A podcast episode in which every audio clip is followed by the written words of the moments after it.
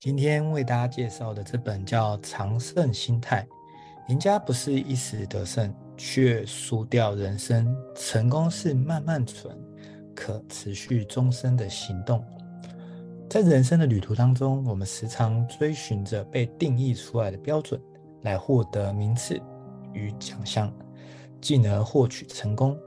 我们不禁要问：难道我们只能以输赢来决定一个人是否成功吗？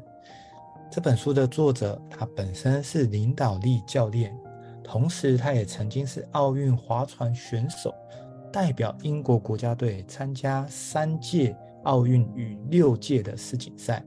他发现过去的比赛当中，很多人会将眼前的比赛当作唯一求胜的标准，如果没有拿下胜利，好像自己一文不值。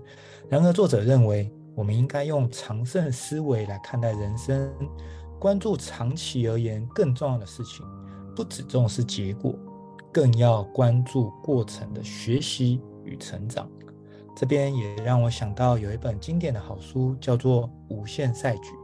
Simon Sinek 他在当中有说过：“我们不会说我们打赢了健康、完胜了教育，因为这些项目本身不是让我们用来赢的。”而是我们也可以一起追求这样的愿景，哪怕这辈子不一定能够完全实现，也值得追寻。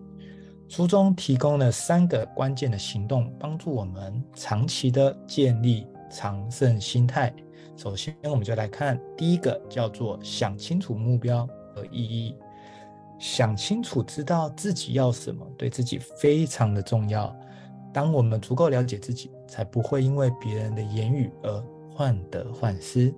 比起过去，我们最重要的是一个狭隘的衡量标准。比如说，过去我们可能常谈的是奖金的多寡、KPI、竞赛的名次，习惯将这些短期目标列为终点，只在乎结果，不在乎过程。而我们可以试着用广义的衡量标准来看，比如说健康。幸福价值观更重视执行的过程，哪怕需要牺牲短期的结果。若我们每天醒来都只想着要赢别人，那么我们的动力一定会忽明忽灭。因为今天赢了别人，明天可能又输了，比较的过程就会迷失自己，甚至就算赢了，也会换来一阵空虚，误以为自己必须。再投入下一个目标，才能让自己感受到活着。有一位体坛领袖，他讲了一句非常经典的话，他说：“没有人会为了 KPI 而起床。”接下来，我们就进到第二个，叫做持续学习的态度。